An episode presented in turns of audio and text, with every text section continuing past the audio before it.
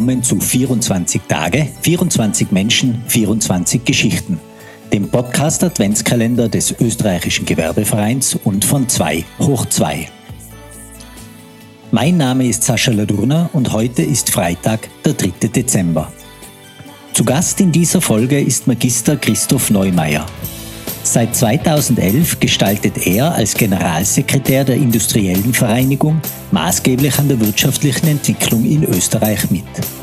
Der studierte Kommunikationswissenschaftler und Historiker, der auch ein Postgraduate-Diploma in Management an der European School of Management and Technology Berlin absolviert hat, ist außerdem noch Vorstand der Ludwig-Boltzmann-Gesellschaft und Vorsitzender des Wissenschaftlichen Senats des Public Relations Verband Austria.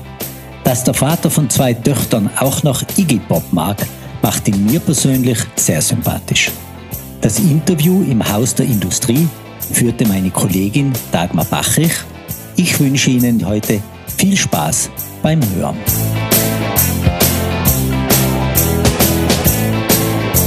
Heute begrüßen wir sehr herzlich den Generalsekretär der Industriellen Vereinigung, Herrn Christoph Neumeier. Ja, vielen Dank für die Einladung zu diesem Podcastgespräch. Wunderbar, wir freuen uns wirklich sehr. Herr Neumeier, wir befinden uns heute in den Räumlichkeiten der Industriellen Vereinigung am Schwarzenbergplatz in Wien. Wie fühlt man sich, wenn man tagtäglich in so ein besonderes, geschichtsträchtiges Haus in die Arbeit geht? Ist es noch etwas Besonderes? Also man gewöhnt sich daran, wie, äh, wie in vielen anderen Dingen. Ähm, aber es ist natürlich dennoch noch immer etwas Besonderes. Äh, ich habe dazu auch so ein Kindheitserlebnis. Wir haben ein Wochenendhaus gehabt und auf dem Heimweg bin ich immer vorbeigefahren oder ist besser gesagt mein Vater vorbeigefahren. Und ich habe dieses Haus immer bewundert, ja, weil es architektonisch interessant ist äh, und natürlich auch ähm, sehr viel an Geschichte ausstrahlt. Das Besondere oder das Privileg ist eben, dass das Haus der Industrie ein Haus ist, das Geschichte hat. Es ist schon als Haus der Industrie gebaut worden von Vorgängerorganisationen der IV. Es hat eine ähm, historische, einen historischen Teil, auch wie man so möchte, äh, in dem es auch zehn Jahre Sitz des Alliierten Rates war. Hier sind die Endverhandlungen für den Staatsvertrag abgewickelt worden bevor man dann im Belvedere unterschrieben hat. Ähm, und es ist natürlich auch besonders schön, dass es ein historisches Haus ist, das allerdings auch gleichzeitig ein modernes Bürohaus ist. Es funktioniert als Bürohaus. Das mag man vielleicht äh, nicht auf den ersten Blick sehen, wenn man insbesondere sozusagen das erste Stockwerk mit den Prunkräumen sieht. Aber es funktioniert auch als Bürohaus sehr, sehr gut. So gesehen macht es Freude, ist es ein Privileg. Aber es ist wie so oft, ähm, wenn man es viele Jahre tut, dann hat es vielleicht nicht mehr sozusagen diese Aufmerksamkeit, wie es äh, sonst sein könnte. Wir wollen uns heute nicht als Zukunftsdeuter, sondern als Zukunftsgestalter versuchen, passend zum Podcast Adventskalender-Thema des heurigen Jahres. Also in diesem Sinne gehen wir es an. Was müssen wir machen, um 2050 in einer demokratisch stabilen und zugleich wirtschaftlich erfolgreichen Welt zu leben. Wo sehen Sie als Generalsekretär der Industriellen Vereinigung die dringlichsten Ansätze, um dieses Vorhaben erfüllt zu sehen? Ich würde vielleicht äh, mir erlauben, dass ich ein bisschen auf die Metaebene springe. Das eine ist, die Industriellenvereinigung ist ja eine Organisation, die zutiefst europäisch ist. Sie ist ein bisschen so an der Wiege auf dem Weg äh, Österreichs in die Europäische Union gestanden, weil es die erste große Organisation war, die sich für den EU-Beitritt ausgesprochen hat. Ich glaube, wir müssen alle einmal gemeinsam achten, dass äh, dieses gemeinsame Europa in Zukunft 2050 noch eine relevante Rolle auf der Welt spielt. Da haben wir alle etwas beizutragen. Aber da braucht es auch eine kluge europäische Politik. Ich glaube, das ist das Erste. Äh, es geht um die Verteidigung unseres Lebensmodells, ja, das ein sehr spezifisches ist, aber das durchaus unter Druck steht. Auf österreichischer Ebene glaube ich, dass wir, äh, aber auch europäischer Ebene, die richtigen Themen adressieren müssen. Das ist naturgemäß das Thema Klimawandel und wie wir mit dem umgehen. Das ist das Thema der Digitalisierung und der künstlichen Intelligenz, welche Rolle sie spielt in Zukunft, sowohl was äh, Produktion und Wirtschaft betrifft, aber in unserem Leben insgesamt. Es wird die große Herausforderung sein, haben wir die Menschen, die auch ähm, nachgefragt sind, die diesen Prozess der Zukunft optimal begleiten können, also die richtigen Arbeitskräfte, Fachkräfte, die richtige Ausbildung. Das sind so die großen Themen, die uns bewegen, die wir gestalten müssen. Unser Zugang ist immer, dass wir Begleiter dieser Gestaltung sind, dass wir mit unserer Expertise versuchen, diesen Weg eben zu begleiten, auch mitzuhelfen, dass die richtigen zukunftsträchtigen Entscheidungen auch getroffen werden. Und äh, ich würde meinen, das sind nur drei Themen, die wir adressieren müssen, damit wir auch 2050 noch wettbewerbsfähig sind, dass wir in dem Wohlstand, den, an dem wir uns gewöhnt haben, leben können, dass wir einfach auch eine gute Umwelt haben, in der wir uns wohlfühlen. Worin sehen Sie die größten Gefahren oder Tücken, dass diese Vorhaben nicht umgesetzt werden können? Oder kurz gesagt, was sollten wir besser nicht machen oder anders machen oder besser machen? Ich denke, wir müssen immer wieder darüber nachdenken, wie wir auch äh, Entscheidungen treffen, wie schnell wir Entscheidungen treffen, wie umfassend wir Entscheidungen treffen. Globale Probleme müssen global gelöst werden. Das ist das Stichwort Klimaschutz und wie wir damit umgehen. Das heißt, wir müssen in der Lage sein, dass wir politisch erstens einmal schnell und zukunftsfähig entscheiden und auf der richtigen Ebene. Und dass wir es schlau machen. Ja? Also das ist die ganz große Herausforderung, glaube ich, die wir alle politisch haben. Ja, wie gehen wir damit um, dass wir auf europäischer, auf nationaler Ebene rasch richtige nachhaltige Entscheidungen treffen. Ansonsten werden wir ins Hintertreffen geraten. Das ist eine zutiefst systemische Frage. Es geht um Demokratie, es geht um unser Gesellschaftsmodell. Sonst werden uns Autokratien überholen, wie es teilweise schon passiert. Ich glaube, das ist der ganz entscheidende Punkt. Und dann natürlich die richtigen Themen auch zu adressieren, den richtigen Rahmen zu gehen, beispielshaft, beispielsweise bei künstlicher Intelligenz. Wie gehen wir damit um? Wo setzen wir Grenzen? Wo wissen wir, dass es ein Thema ist, das uns auch Zukunft aufmacht und uns auch Zukunftsgestaltung ermöglicht. Wirtschaft und Gesellschaft werden, Sie haben es schon angesprochen, sich durch den Digitalisierungsfortschritt weiterhin rasant verändern. Auf was sollten wir auf, aus Ihrer Sicht besonders achten und unbedingt danach trachten, es zu erhalten? Ich denke, es geht auch darum, dass wir, dass wir uns bewusst sein, wo wir optimal diese neuen Zukunftstechnologien noch einsetzen können und wo sie womöglich auch ähm, Herausforderungen beinhalten. Das ist zum Beispiel auch das Thema Cybersicherheit, das äh, sehr, sehr viele Unternehmen beispielsweise auch sehr bewegt.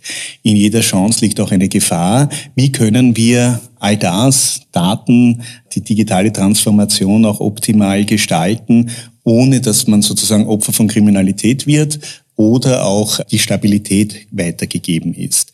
Das sind große Herausforderungen, die wir haben mit all den Chancen. Ja, ich denke auch, dass Österreich da eine große Chance haben kann.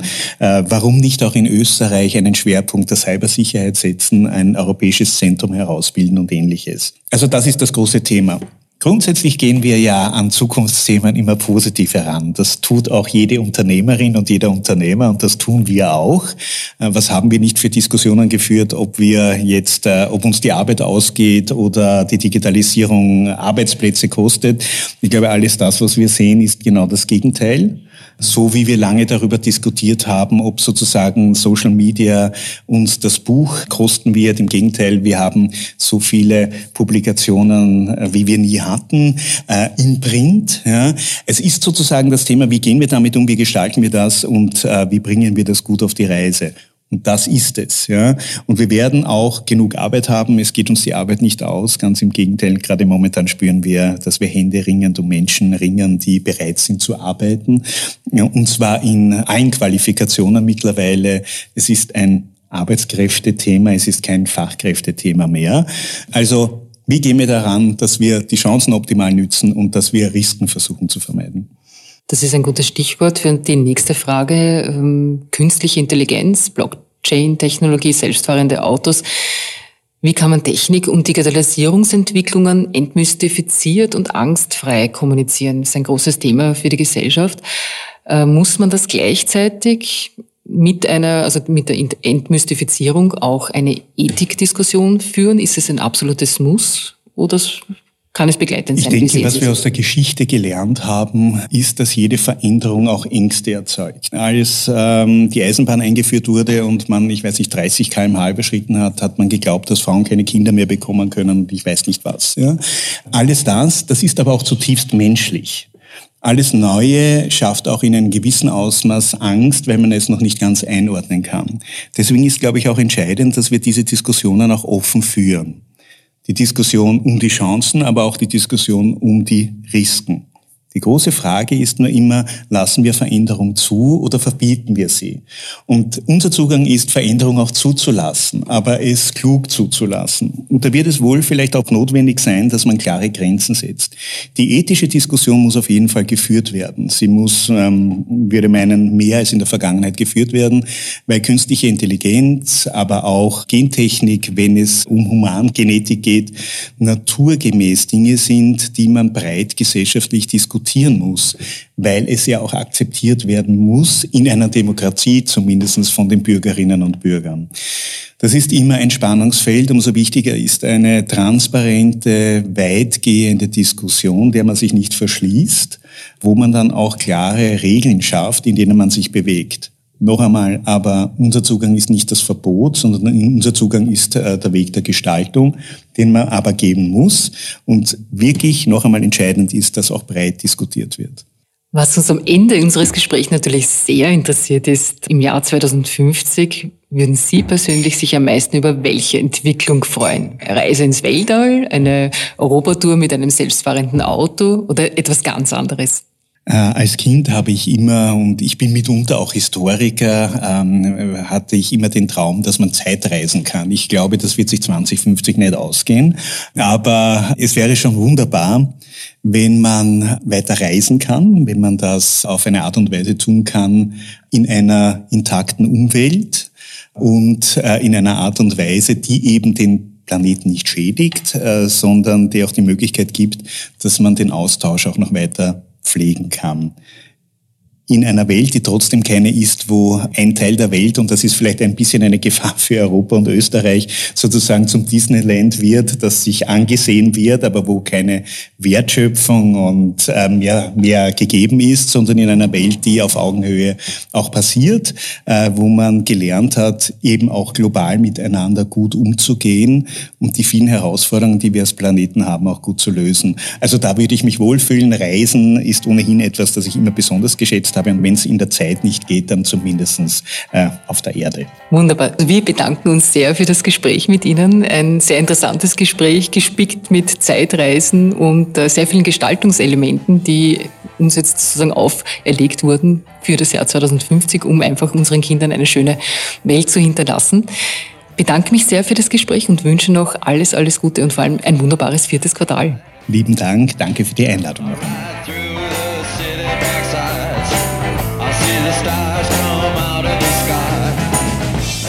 Wir hoffen, das Gespräch hat Ihnen gefallen.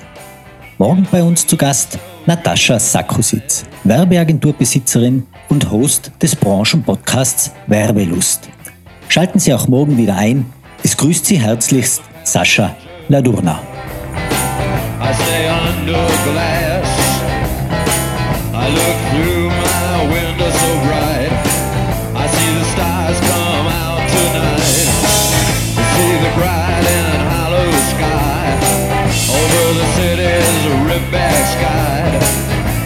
everything looks good tonight. Sing la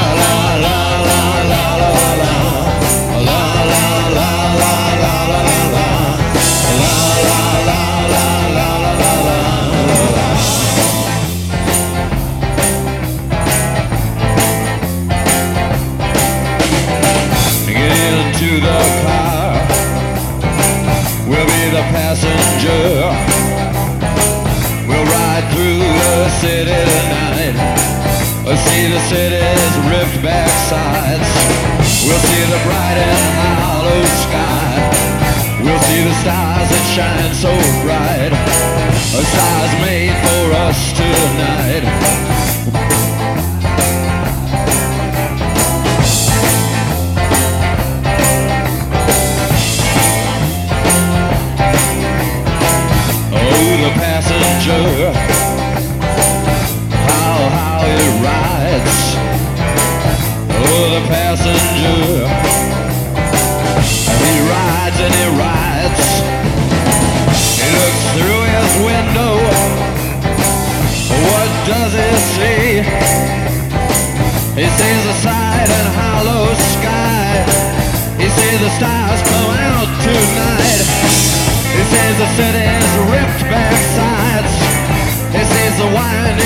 Drive, and everything was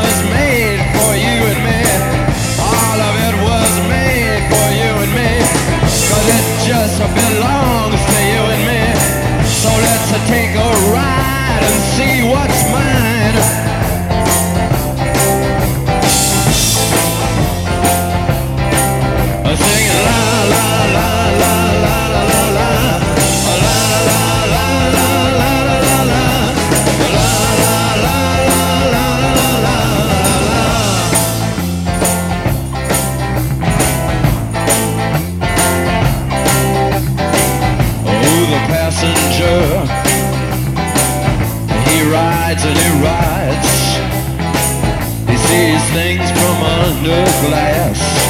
He looks through his window inside. He sees the things he knows are his.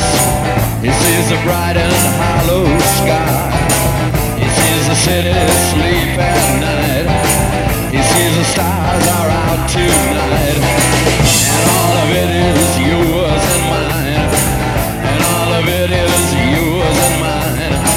So let you ride and ride and ride.